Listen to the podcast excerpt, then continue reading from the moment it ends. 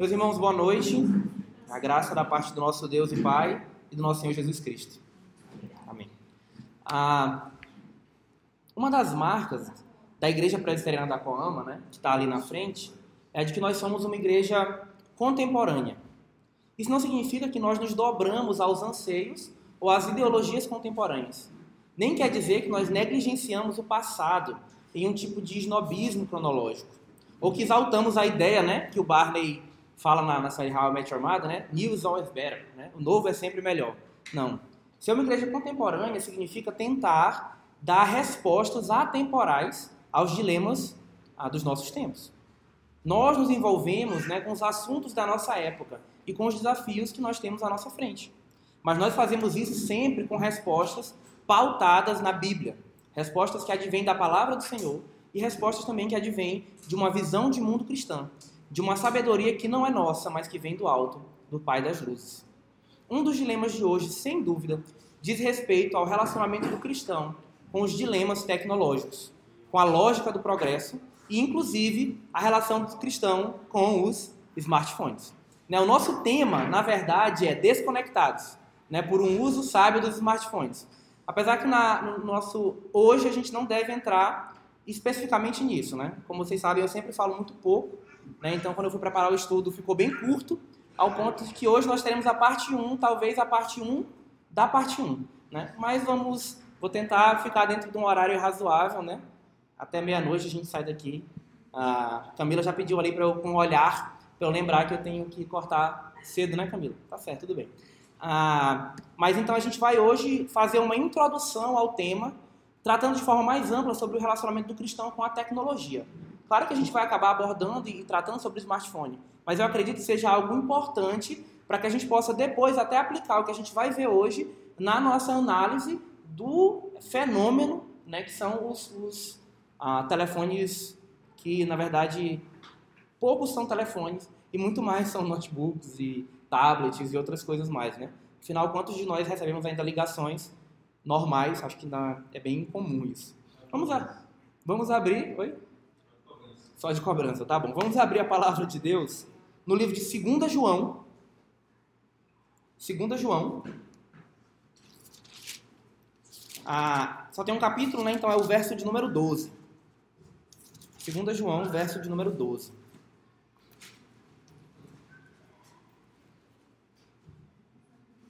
2 João, verso 12. Diz assim a palavra do Senhor: Ainda tinha muitas coisas que vos escrever. Não quis fazê-lo com papel e tinta, pois espero ir ter convosco e conversaremos de viva voz, para que a nossa alegria seja completa. Vamos orar? Santo e bondoso Deus, se conosco, Pai. Nos guia. Esse é o nosso pedido em nome de Cristo. Amém. Tem uma série, né, que quem me conhece sabe que eu gosto bastante, que é Friends, né? Então Friends, ah, lá, pela, lá pelas últimas temporadas já tem um episódio que tem uma cena que é o que eu quero usar como nossa abertura. Ah, quem não assiste Friends não sabe, mas o Ross, que é um personagem que não é muito famoso, e a gente tem outro personagem que é o Joey, que é um ator famoso. Só que em determinada altura, o Ross é convidado para ser o palestrante principal em um evento que se passa em Barbados que é uma cidade litorânea, que tem praia e tudo mais. Então todos eles vão privilegiar assistir, não, assistir o Ross não, eles vão pra praia, né, gente? Mas todos eles vão acompanhar a viagem para ir pra praia e chegam lá junto com o Ross. E é muito interessante numa cena, na cena inicial, o Ross e o Joey, eles entram juntos. E quando eles entram juntos, vem uma mulher toda alegre, serelepe, tipo, eita, alguém famoso está chegando, com um cartãozinho, com um, um, um negócio para pegar a assinatura. Você pode me dar seu autógrafo? E o Joey, né, acostumado, já vai tomando a frente, mas na verdade ela quer o autógrafo do Ross, porque afinal de contas ela estava no evento de paleontologia. E, e, nesse momento o Ross ele meio que percebe o constrangimento e ele vai apresentar o Joey, né? Ah, o Joey é um ator muito famoso, ele está na novela Days of Our, uh, Days of Our Lives ah, e tal, tal, tal. Aí a mulher diz assim, ah, mas eu não tenho uma televisão. Aí o Joey, mas para onde que então os móveis da sua casa apontam? Né? Ah, e eu quero começar com essa, essa história, porque essa história tem a ver, muito a ver com o que a gente vai tratar hoje. A pergunta que, que eu começo fazendo é: para onde os móveis da casa de vocês, da nossa casa, para onde eles apontam? Qual que é o lugar que a tecnologia ocupa na sua vida, na minha vida? Qual que é o impacto que a tecnologia tem na forma de você enxergar, pensar, sentir, ver, orar e inclusive na forma de você adorar. Seja pessoal, seja também comunitariamente. Quantas vezes hoje você vai checar o seu celular enquanto eu estiver falando? Você tem sido, a, a, essa, tudo isso traz para a gente um questionamento. Você tem sido um consumidor acrítico de todas as inovações tecnológicas ou você entende que o seu uso tecnológico também deve ser feito para glorificar a Deus e para ter prazer nele? Como que você tem vivido? Eu tenho alguns propósitos né, para essa nossa primeira parte do estudo, que são esses que estão aqui escritos em letras bem legível. Né? Então, a, a, eu tenho três propósitos que eu anotei aqui para que você possa já ter anotado. Ah, o primeiro desses propósitos, eu espero que você saia né, da, do nosso estudo entendendo pelo menos essas três coisas. A primeira delas é que produzir tecnologia e usar tecnologia de forma sábia é parte do nosso mandato cultural. Eu espero que ao final você se sinta estimulado a participar ativamente no processo de desenvolvimento da grande história da humanidade, da grande narrativa que começa num jardim e termina numa cidade. Eu espero que você perceba que deve fazer isso movido não pelos motivos do mundo, pela ideologia do progresso, mas movido por uma esperança bíblica, movido pela escatologia cristã.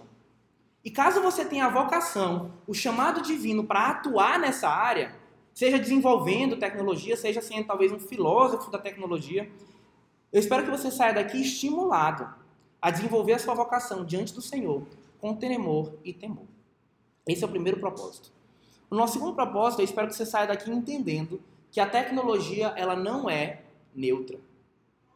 Como tudo em nossa vida, a tecnologia ela sempre envolve coisas boas e ruins. Não apenas a depender do nosso uso.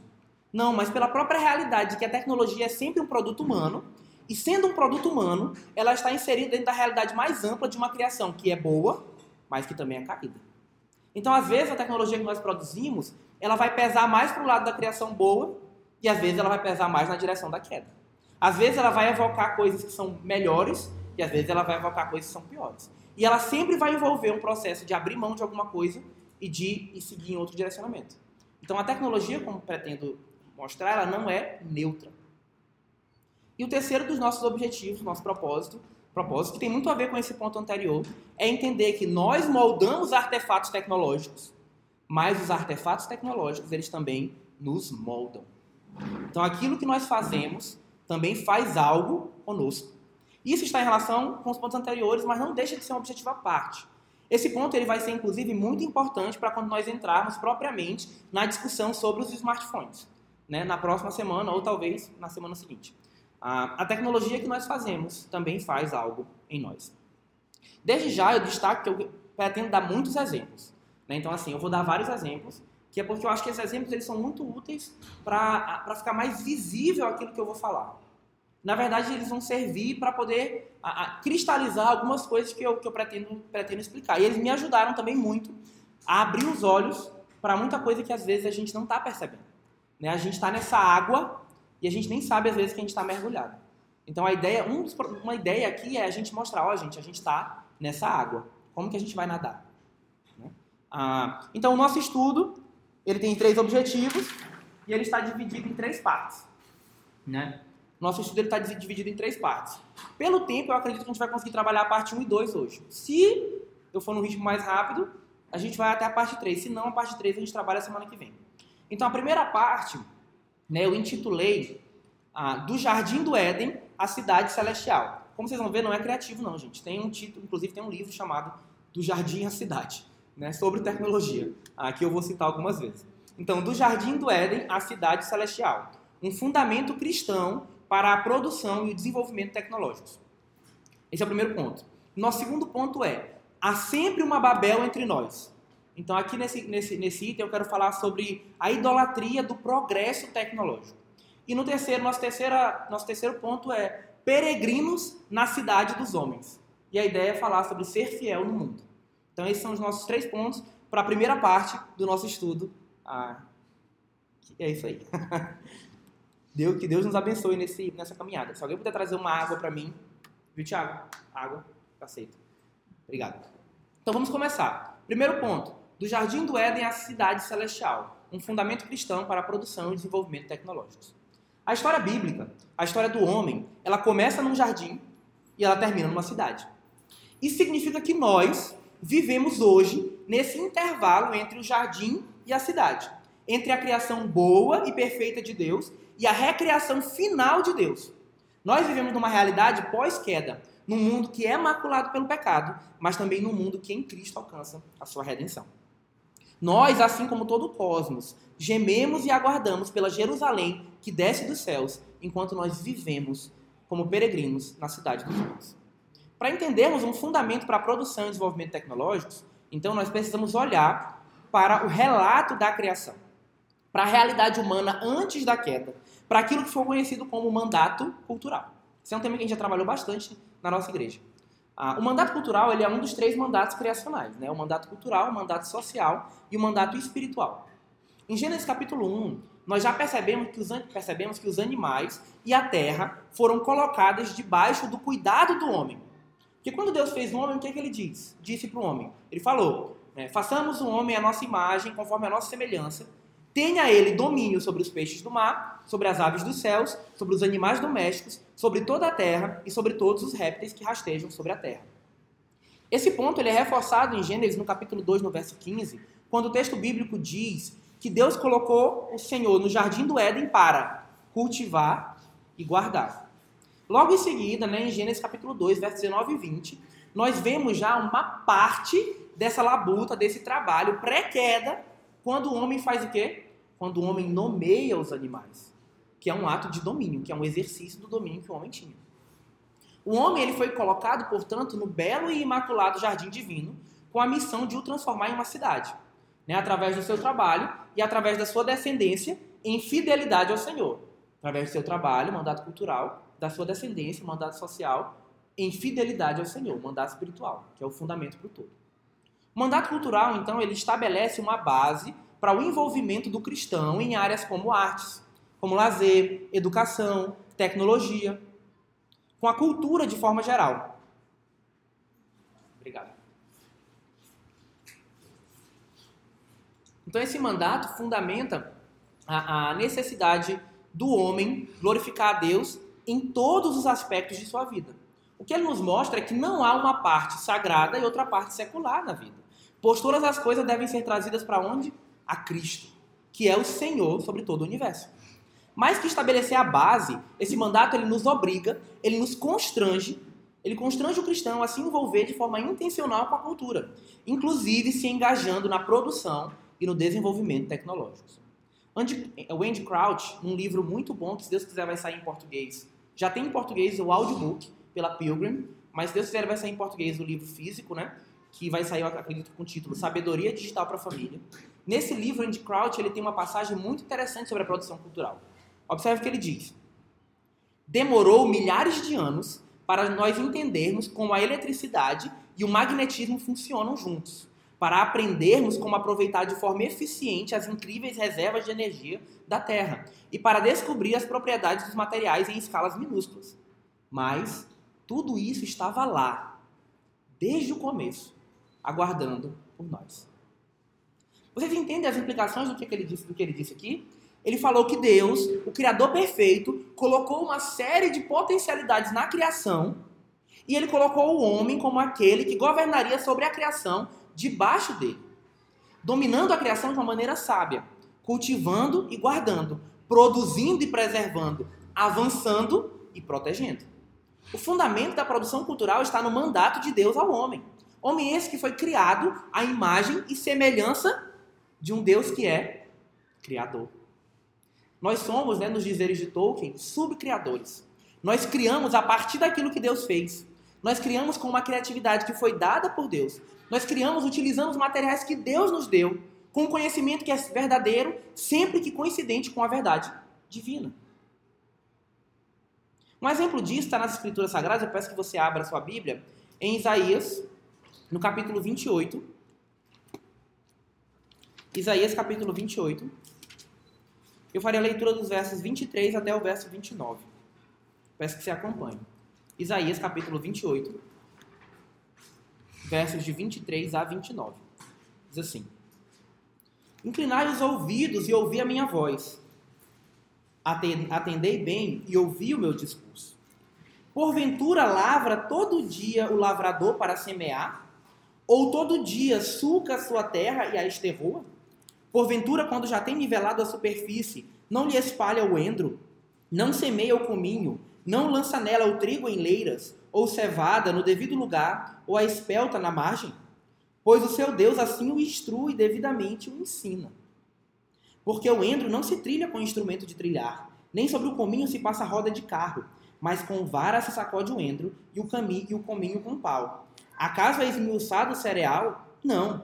O lavrador nem sempre o está debulhando, nem sempre está fazendo passar por cima dele a roda do seu carro e seus cavalos.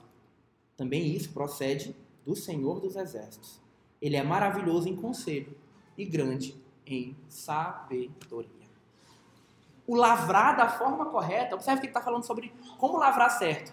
Você, quando você vai cultivar uma determinada planta, ou cultivar o solo, você não tem que seguir determinadas etapas para que o solo seja bem cultivado, para que você possa tirar o fruto, não tem que ser feito de uma forma específica. Ele está dizendo que isso vem de quem? Quem é que ensina o homem isso? O Senhor. O lavrar de forma correta também procede do Senhor. Ele é maravilhoso em conselho e grande em sabedoria. Sendo assim, é parte do nosso chamado transformar a criação divina, subjugando-a em conformidade com propósitos práticos para o nosso benefício. Isso é uma das formas de entendermos o significado de tecnologia. Né, para os fins do nosso estudo, né, a gente não tem como fazer um apanhado muito sobre, sobre a, a, esse conceito, desenvolvendo esse conceito, mas para os nossos fins eu quero apresentar duas ideias básicas para que vocês internalizem sobre tecnologia, né, como parte desse primeiro tópico ainda.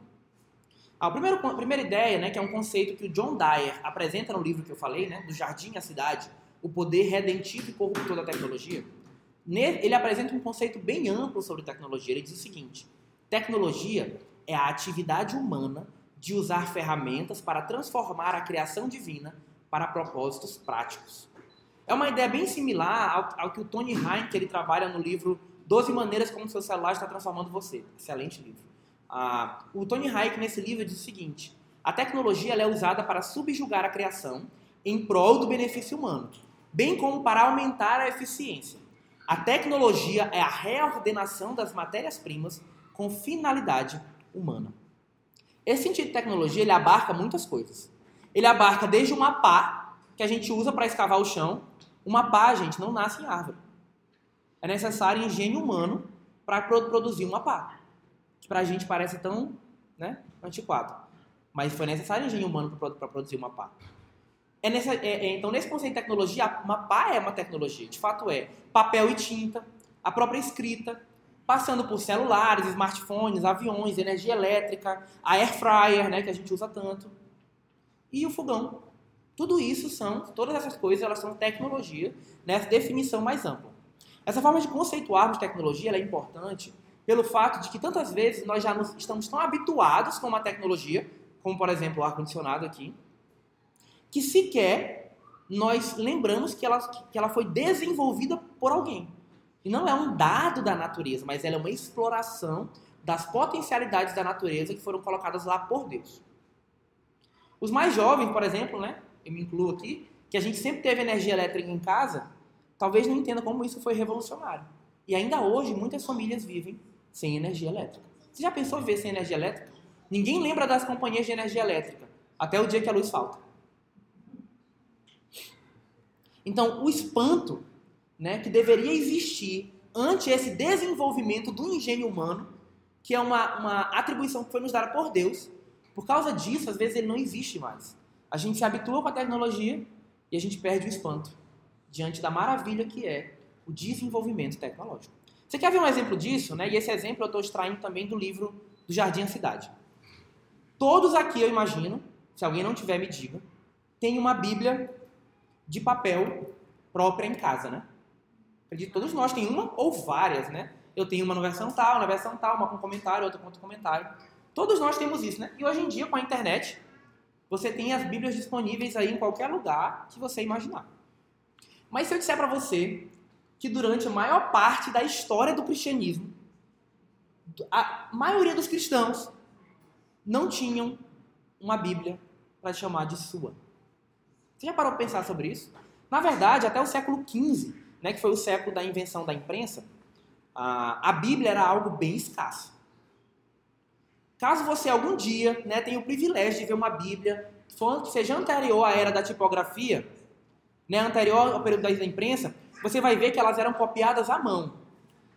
O papel era caro, nem todo mundo sabia ler e escrever. E nesse processo de cópia, havia um cuidado absurdo, porque os copistas eles entendiam que a Bíblia era a palavra de Deus. Então, o que eles estavam copiando era a palavra do Senhor. Ah, durante esse período, é, então, pelo menos uns 15 séculos aí após Cristo, como que as pessoas tinham acesso às Escrituras? Qual era o meio ordinário para elas terem acesso às Escrituras? Na igreja, na adoração coletiva, no dia do Senhor. Elas eram expostas à palavra nesse contexto, num contexto comunitário. As pessoas dependiam de ouvir as Escrituras, memorizar as Escrituras e passar a semana toda mastigando as Escrituras, meditando no que eles ouviam, enquanto eles viviam na sua vida comum. Foi assim durante a maior parte da história da igreja. Mesmo após a, a imprensa, né, o desenvolvimento da imprensa, após ali, a reforma protestante, ah, durante alguns séculos as, as Bíblias ainda não eram tão baratas e não, nem tão portadas como hoje. Isso significa que nas casas, muitas vezes você teria no máximo uma Bíblia compartilhada. Eu tive a oportunidade, quando eu estive em Rio Preto, né, eu fui na biblioteca do presbítero Antônio Cabreira, que é uma coisa mais gostosa, eu tive a oportunidade de ver a primeira Bíblia impressa em português. Ela tinha, gente, bem uns 30 volumes ocupava uma estante gigante. Ele, essa é a primeira Bíblia. Eu, eu pensei, ah, aquela ali? Não, não, toda a estante. Então a primeira Bíblia que foi feita, ela era gigantesca. Certamente ela não era muito barata. E nem tão acessível, acessível como, como hoje. Né? Hoje, todos nós, nós temos acesso às escrituras de inúmeras formas, como nunca antes. E isso é uma bênção. Nós somos privilegiados nesse sentido. Mas isso também, às vezes, dependendo de como você encara a palavra de Deus, pode ser um problema. Por quê? Porque isso pode causar em nós uma diminuição no respeito e na reverência. E até mesmo uma diminuição no zelo de ouvir a palavra sendo pregada. Porque a gente pensa, não, mas eu tenho uma Bíblia, eu posso estudar a palavra sozinho. E você ignora o contexto, o contexto comunitário. Então a banalização das escrituras pode vir a ser um problema. A gente precisa estar atento a isso. Vocês percebem uma coisa interessante no texto que a gente leu de 2 João? Poxa, por que eu li 2 João 12? né, um texto de despedida, onde ele fala: Olha, eu poderia escrever muito mais para vocês, com tinta e papel, mas eu espero ir falar com vocês frente a frente, para que a nossa alegria seja completa. A própria escrita é um desenvolvimento tecnológico. Então a Bíblia ela foi escrita em uma tecnologia de ponta. Então, ela dizendo, a Bíblia foi, nos foi dada usando uma tecnologia de ponta, que é a escrita, em papel, que facilitava o transporte, dentre outras várias coisas. Então foi necessária, a, a, a, então assim, escrever em si, né, já foi um desenvolvimento tecnológico. Escrever em papel foi ainda um outro desenvolvimento tecnológico. Usar a, imprensa, a impressão, né, como a prensa de Gutenberg, também. E hoje, ao imprimirmos num ritmo muito maior e com um custo bem menor, nós também temos um novo desenvolvimento tecnológico. Nós estamos mudando o mundo usando os materiais dados por Deus e a capacidade do homem que foi feito à imagem e semelhança para propósitos práticos. Foi necessário, então, meus irmãos, uma longa jornada para que você tivesse a Bíblia em suas mãos. Leia.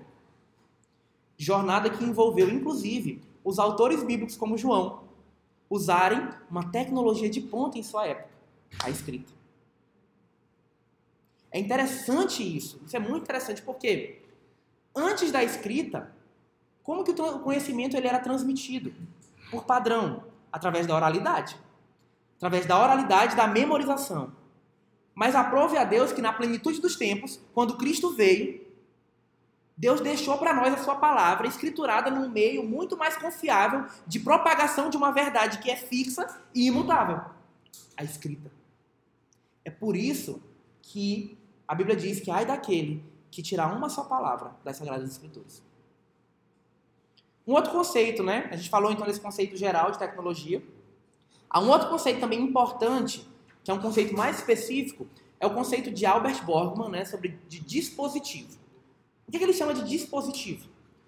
De maneira bem, bem rasa, especial aqui, um dispositivo é algo que transforma um processo longo e dispendioso, com várias etapas, em algo que pode ser resolvido com um simples girar de botão ou apertar um botão. Vamos entender isso com um exemplo novamente. Qual que é a diferença entre o aquecimento a lenha, por exemplo, uma lareira, e o aquecedor? Ok, gente, São Luís, ninguém usa aquecedor, né? Vocês sabem. É padrão, ninguém aqui usa aquecedor. Mas é mais ou menos a mesma lógica do ar-condicionado. Só que essa questão do, do, do, da lareira versus o aquecedor é muito legal pra, como ilustração. Inclusive a ilustração que é a mais comum para falar sobre esse, esse tema do dispositivo. Imaginem o seguinte: numa época e num local frio, para que você conseguisse se manter aquecido, você precisava usar o que antigamente? Fogo e lenha. Até hoje, na verdade, em alguns locais, tá? Ah, entretanto, gente, lenha dá em árvore? Não, só se você corta a árvore. Mas a lenha não dá em árvore nesse sentido, né? Não nasce lá, eu vou extrair uma lenha. Não. Então, lenha não se acha pronta. Você precisa escolher a árvore certa, você precisa cortar do tamanho certo, você precisa armazenar da forma certa, você precisa saber acender o fogo, saber controlar o fogo, saber a quantidade necessária de lenha para dado período de tempo que você precisa do calor, você precisa ter provisão para que o fogo não apague. Você precisa de tudo isso para quê? Para garantir que você tenha um aquecimento seguro, para que você pudesse manter a sua família saudável. Além disso, a lareira também era o local de concentração da vida da casa. Imagine num período onde tudo está frio, onde as pessoas vão se reunir em torno de quê? Da lareira. A lareira, então, ela tem esse aspecto de fazer com que as pessoas se reúnam ao redor dela e trabalhem em função dela. E ela funciona assim como o coração da casa, como, como local para onde os móveis apontavam. Local para onde os móveis apontavam. As pessoas estavam ao redor dela. E tinha tudo isso envolvido. Isso é muito bacana. Vocês viram como o processo é longo, né? E demorado. O que, que a gente pode falar sobre o aquecedor? O aquecedor é como um ar-condicionado.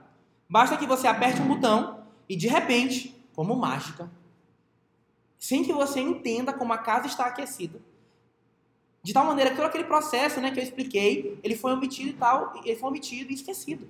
Então, com um simples girar de botão, apertar de botão, apertar um controle, você consegue aquecer toda uma casa de forma uniforme, todos os cômodos de uma forma mais barata e sem estar envolvendo todo esse longo, trabalhoso e também proveitoso a, a projeto de viver em torno de uma, de uma lareira. Então você consegue perceber o que é um dispositivo através desse exemplo? Você viu como um processo longo, trabalhoso, complexo, cheio de etapas, foi super simplificado? Você percebe também como a primeira atividade que eu falei, ela envolvia um maior engajamento familiar do que essa segunda atividade? Então observem, observem bem esse, esse, esse aspecto. Ah, então quer dizer que vamos, vamos abolir o, o, aquecedor e voltar a usar a lareira. Não é esse o ponto. Ah, apesar de que às vezes, isso aí, mas é o que eu falar? Às vezes vai ser necessário sim que você apague a luz e acenda as velas para que você possa cultivar no seu lar os valores que você tem por importantes. Então, às vezes, mesmo tendo o aquecedor, a pessoa vai lá, nós vamos sim cortar a lenha e ligar a lareira. Não vamos usar o aquecedor. Porque depende muito dos objetivos que você tem para a vida familiar e para a sua vida. Mas isso já é spoiler, coisa que a gente vai falando, mas vamos embora. Ah, o celular ele faz isso? Sim. Pense no envio de uma carta. Eu vou pegar só um aspecto do celular, tá? Aqui como exemplo. Pense no envio de uma carta. Acho que aqui algumas pessoas enviaram cartas, né? Ah, mas nem não muitas. Ah, ao invés de nós comprarmos um selo, um envelope, comprarmos papel, escrevermos a lápis, a caneta, para poder fazer lá uma carta que não dava para apagar, não é? Ah, levar para o correio, enviar pelo correio. Você esperava chegar a carta sem saber se a carta tinha chegado ou não. Você esperava que viesse uma resposta sem saber que a resposta, a resposta viria ou não. Ainda perfumava a carta. Perfumava a carta? Cheio de beijo. Aí, ó.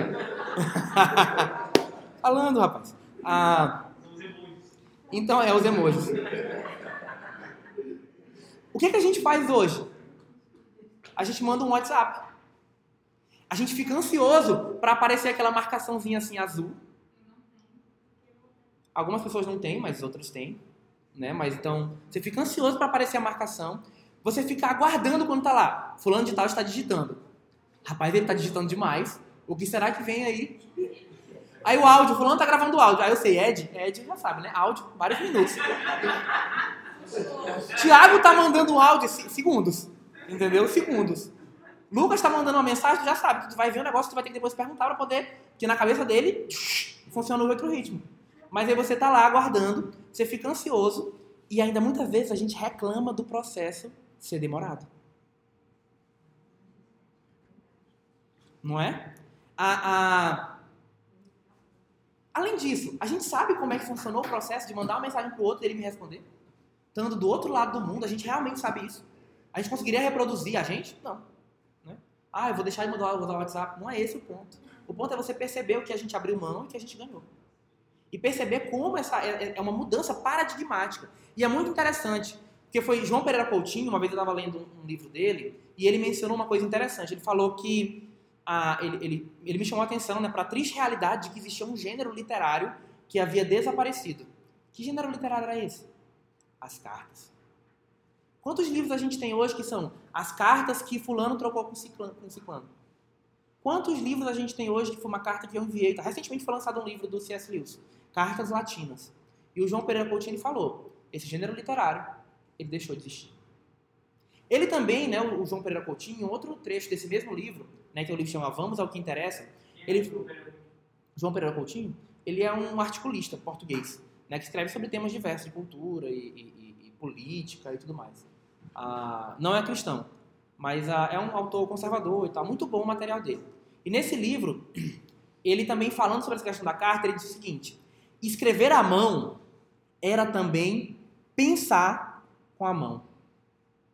Pensar ao ritmo dos seus movimentos e desenhar palavras com a prudência e a precisão de quem não pode apagar tudo e começar tudo de novo. Escrever com a mão era pensar com a mão. Olha que interessante.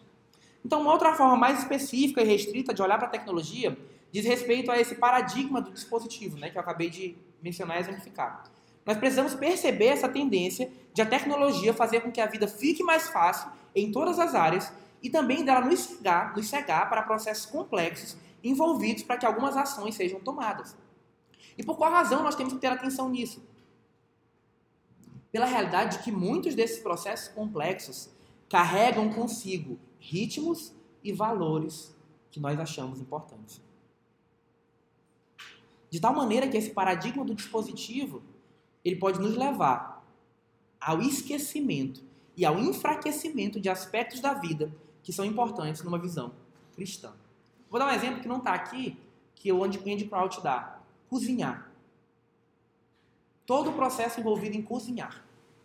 Em preparar o alimento, até inclusive plantar o alimento, para tirar o alimento do solo, para cozinhar aquilo que você produziu, para gastar tempo na cozinha fazendo. Ah, o Andy Crouch ele diz, por exemplo, que na casa dele eles abriram mão nesse aspecto específico de tecnologias que reduzissem o processo de preparo de comida, porque eles entendiam que a partir de um valor cristão, um dos nossos valores, que é estar sentado ao redor da mesa, envolvia também ah, o processo de cozinhar, de fazer a sua própria comida. Então isso é bem interessante. Deixa eu só terminar esse primeiro ponto, aí tu faz a, pergunta. Ah, então, o conceito mais amplo do Dyer, né, que eu apresentei logo no começo, nos ajuda a lidar com a tecnologia em um sentido mais amplo. E cabe bem nessa nossa primeira aula.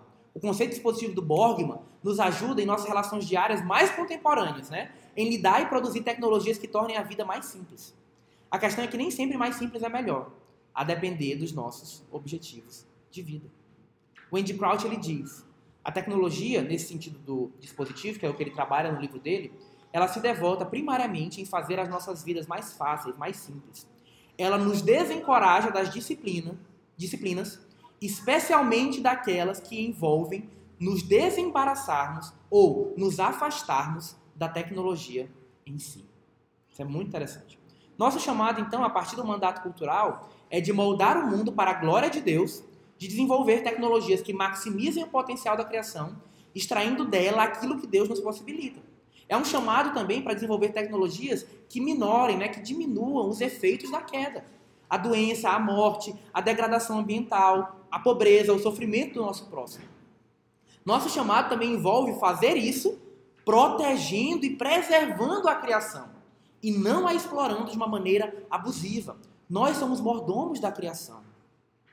Mas Deus, ele é o Senhor sobre toda ela.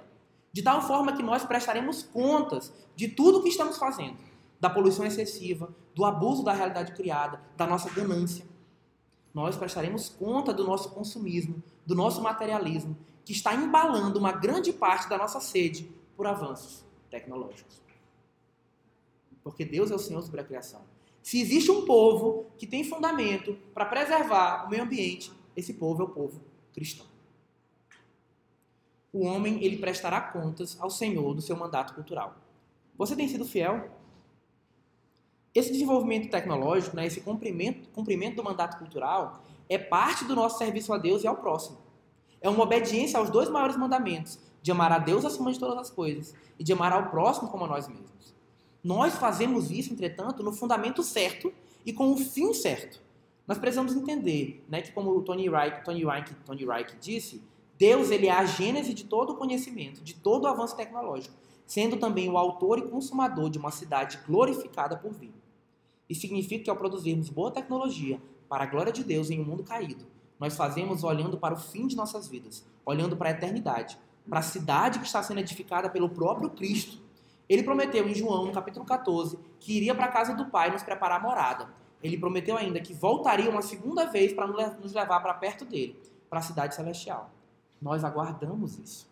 A escatologia cristã, a verdade da consumação de todos os tempos, não é uma escatologia alcançada por meio do desenvolvimento tecnológico humano, por nossas mãos, por nossas forças, mas é uma escatologia realizada por Cristo, realizada por sua obra perfeita. E isso faz toda a diferença como a gente verá, como nós veremos agora, a escatologia dos homens de nossa época é de outra natureza. É uma escatologia imanente, que aposta no ideal de progresso, na ciência e na tecnologia, para que nós experimentemos no tempo presente algo que nós sabemos só desfrutaremos na eternidade, o Shalom. Vivemos em Babel, né? Ou dizendo de outra forma, há sempre uma Babel entre nós e em nós. Então, o nosso segundo ponto, ah, e assim, essa é uma ideia da gente estar dentro do nosso estudo, é essa, é um dos propósitos, é que a gente possa abrir um pouco o olhar mais para a gente estar mais sensível ao meio onde a gente está. Esse é um dos propósitos do, do nosso estudo. Para a gente possa perceber isso ao nosso redor, que às vezes a gente está trabalhando acriticamente, né? vendo, não está vendo, a gente não está nem enxergando o que está acontecendo. A gente está sendo levado pela maré. E a gente precisa estar atento em relação a esse ponto. Vamos abrir em Gênesis novamente, no capítulo 11. Gênesis capítulo 11. Ah, na narrativa de Babel, né? Eu farei a leitura só do verso 4 uma narrativa bastante conhecida. Então, Gênesis capítulo 11, verso 4 diz assim: Então, os construtores ali de Babel né, disseram: Vinde, edifiquemos para nós uma cidade uma torre cujo tope chegue até aos céus, e tornemos célebre o nosso nome, para que não sejamos espalhados por toda a terra. Então, não vou expor, gastar tanto tempo ah, explicando toda essa narrativa de, de, de Babel. O destaque que eu quero fazer aqui diz respeito à intenção dos construtores de Babel. Com base no texto, nós percebemos que a construção da torre da cidade tinha dois propósitos, pelo menos. Um deles, tornar grande o nome daqueles que estavam construindo, e o segundo, evitar que eles fossem espalhados sobre a terra. Esses dois propósitos centrais estão em clara contraposição ao mandato divino e advém de uma autoconfiança arrogante daqueles homens, de uma ideia de que o homem, por suas mãos, conseguiria estabelecer a paz na terra. Observem que Deus havia mandado, né, desde a narrativa da, criação, antes da queda, que o homem se multiplicasse e enchesse a terra, mandato social. Após o dilúvio, em Gênesis no capítulo 9, no verso 1, Deus repetiu esse mandato dizendo: Sede fecundos, multiplicai-vos e enchei a terra. Ademais, havia apenas um nome a ser engrandecido sobre a terra, o nome do Senhor. Observem quando a descendência santa de Adão ela é descrita lá em Gênesis no capítulo 4, especificamente no verso 27, o que, que ela fazia de diferente. O que, que a descendência santa de Adão, em 7, fazia de especial? O texto ele nos diz assim: Daí se começou a invocar o nome do Senhor. Então, o nome do Senhor era o único nome a ser engrandecido. Pois bem, qual motivo eu afirmo que há então sempre uma Babel entre nós e, em certo sentido, em nós? Pela realidade de que, como os construtores de Babel, os que edificam até hoje as cidades, eles têm um interesse, tantas vezes, similar ao de Babel. Fazer seu nome grande e se revoltar contra as ordenanças do Senhor. Isso é especialmente visível quando nós falamos sobre o ideal do progresso, sobre a idolatria de um progresso sem limites estabelecido pelas mãos humanas. Você já se perguntou por qual motivo nós estamos produzindo tanta tecnologia? Hoje, num ritmo mais desenfreado do que nunca. Por que a gente está fazendo isso? Nós vimos anteriormente, né, no primeiro ponto, um fundamento correto, que é o mandato cultural, e uma teleologia adequada, né, um fim adequado, que é a glória de Deus. Entretanto, é esse o fundamento e o fim da produção de tecnologia em nossa época? Eu creio que eu posso afirmar que não. Ainda que, pela graça comum, a boa tecnologia siga sendo um cumprimento do mandato cultural e ela siga servindo para a glória de Deus. Então eu quero começar esse ponto com uma outra ilustração envolvendo uma outra história sobre um outro desenvolvimento tecnológico. Os óculos, né? Tá bem na sua cara. Ah, então, os óculos, esse, esse, comentário sobre os óculos ele é feito pelo Neil Postman né, no livro Amusing Ourselves to Death, é, como se fosse Nos Entretendo Até a Morte. Um livro muito bom, infelizmente não tem em português. Ah, Neil Postman ele comenta que os óculos eles foram uma invenção revolucionária. Não apenas por fazer com que nós pudéssemos enxergar melhor, uma benção.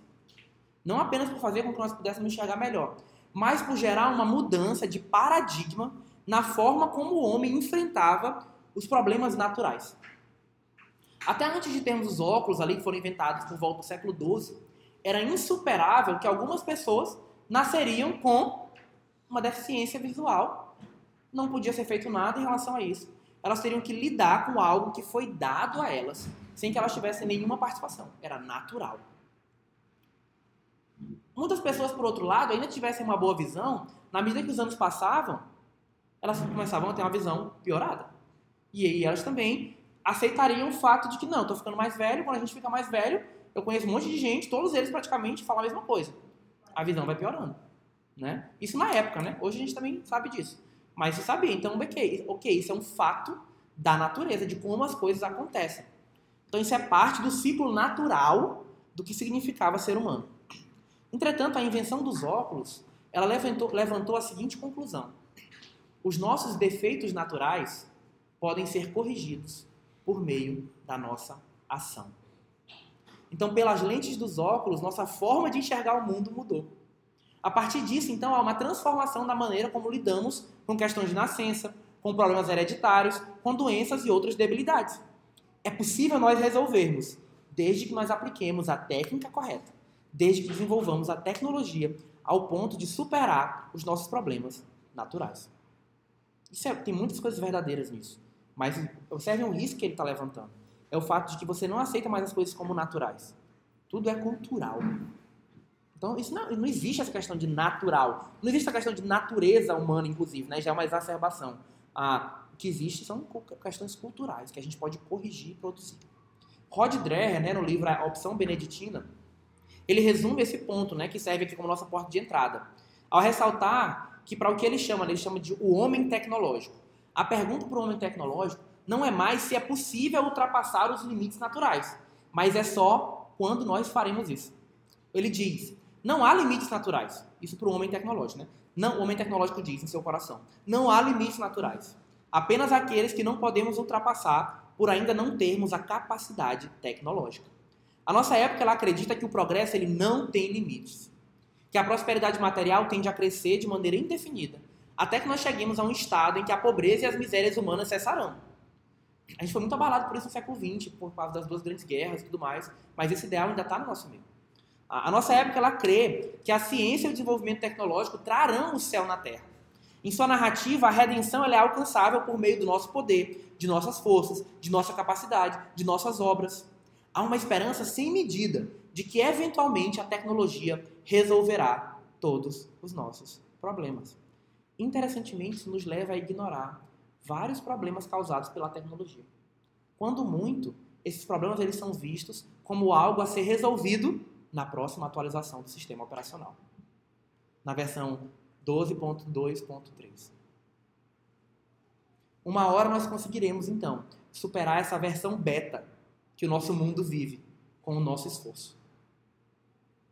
Vocês percebem que isso é uma, uma, uma crença escatológica. Que diz respeito ao fim. No fim dos tempos, a versão beta vai ser superada pelas nossas mãos. Nós teremos, enfim, um sistema operacional perfeito, tecnologia perfeita e um mundo perfeito.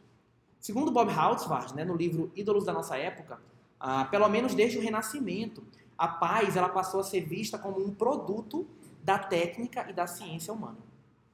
Bernard Crick, né, na obra Em Defesa da Política, ah, que ele vai falar em defesa da política sobre várias coisas, inclusive uma delas ah, em defesa da política contra a tecnologia, né, que seria como uma espécie de idolatria da tecnologia. Ele vai dizer o quê? A tecnologia ela mantém que todos os problemas importantes enfrentados, importantes enfrentados pela civilização humana são problemas técnicos e que, consequentemente, podem ser solucionados baseando-se no conhecimento existente ou no atingível a curto prazo, desde que se encontrem disponíveis recursos suficientes. Inclusive, nós precisamos entender né, que parte do debate atual sobre o transhumanismo né, está exatamente aqui nesse ponto.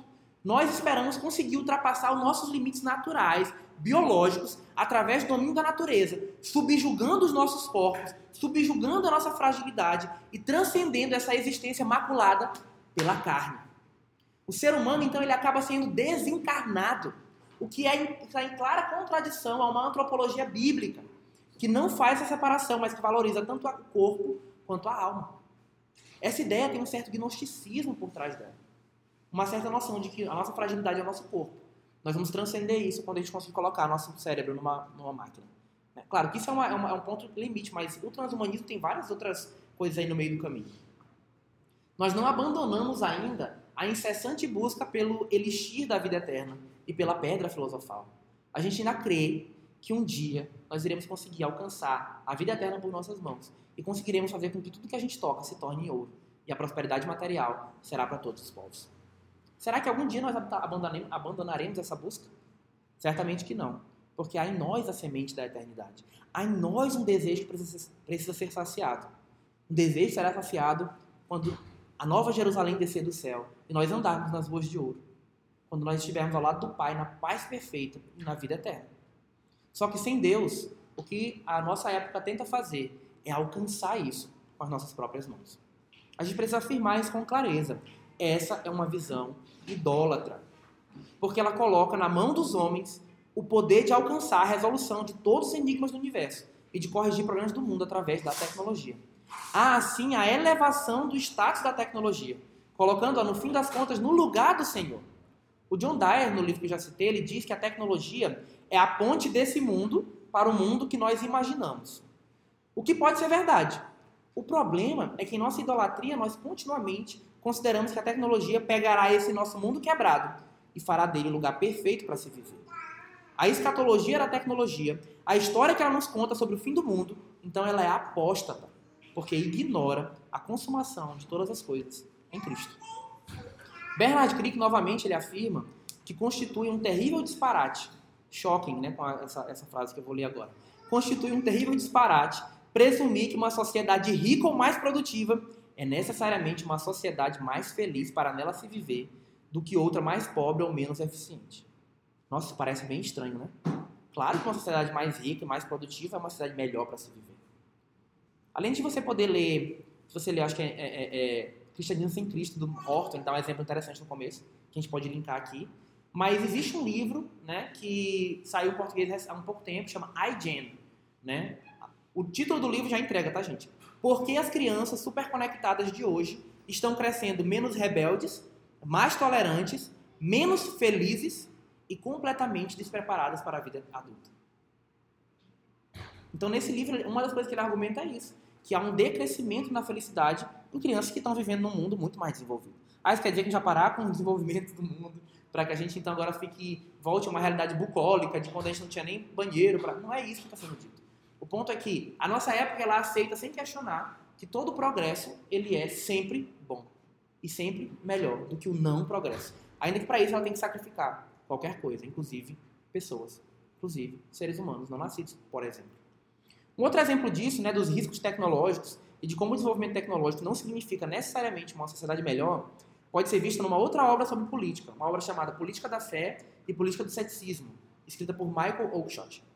Esse o autor, ele fala muita coisa, né? Mas nesse ponto específico que eu estou tratando, ele defende que o controle estatal minucioso, né, essa tendência contemporânea bem acentuada do Estado da política tentar se imiscuir em toda a nossa vida e de tentar governar a serviço da perfeição da humanidade, tem uma relação direta com o crescimento tecnológico e econômico.